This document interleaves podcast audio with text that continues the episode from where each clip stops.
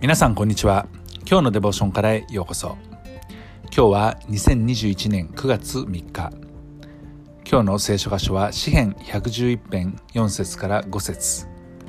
今日のデボーションタイトルは主は恵み深く憐れみに満ちている。それでは聖書箇所をお読みいたします。主はそのくすしき見業を記念させられた。主は恵み深く憐れみに満ちていられる。主は己を恐れる者に食物を与えその契約を常しえに心に留められるこの詩篇の箇所とともにエゼキエル書または黙示録を並行して読んでいますけれども神の裁きの話が確かに多いそのような状況の中で主が恵み深く憐れみに満ちているというところに目を向ける必要があります。なぜなら神様はそのような裁きよりも恵みと憐れみに満ちた方であって裁きを行わずに恵みや憐れみを与えてくださる方であるからです。私たちが救われることができたのも神が恵み深く憐れみに満ちておられるからでした。そうでなければ私は自分の罪の上に死んでも当然ですし良いものを受けることは一切できなかったわけです。でも神様は私の罪を許してくださいました。そして私に永遠の命を与えてくださいました。誰でも私がたまたまラッキーだったのではありません。誰でも全てイエス・キリストを信じ心に受け入れる者は罪が許されます。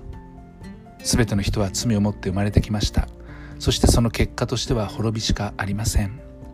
でもその滅びによって私たちが滅びないために神は救いを与えようと御子イエス・キリストを私たちのために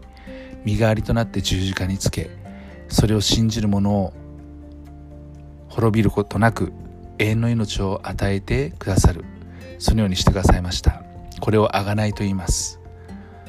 本来私たちが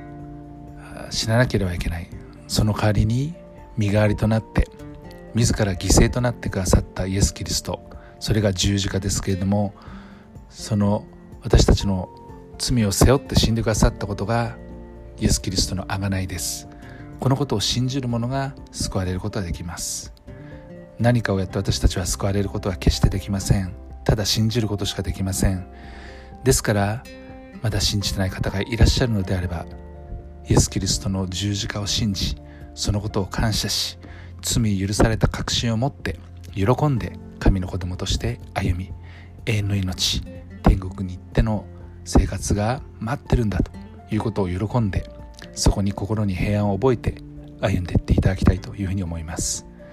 神は恵み深く憐れみに満ちておられます。愛する天のお父様あなたは私たちを救ってくださる神です。御子イエス・キリストの十字架での贖い罪の許し不義からの清めを感謝します。主イエス・キリストの皆によってアーメン。今日も皆さんの歩みの上に神様の豊かな祝福がありますように。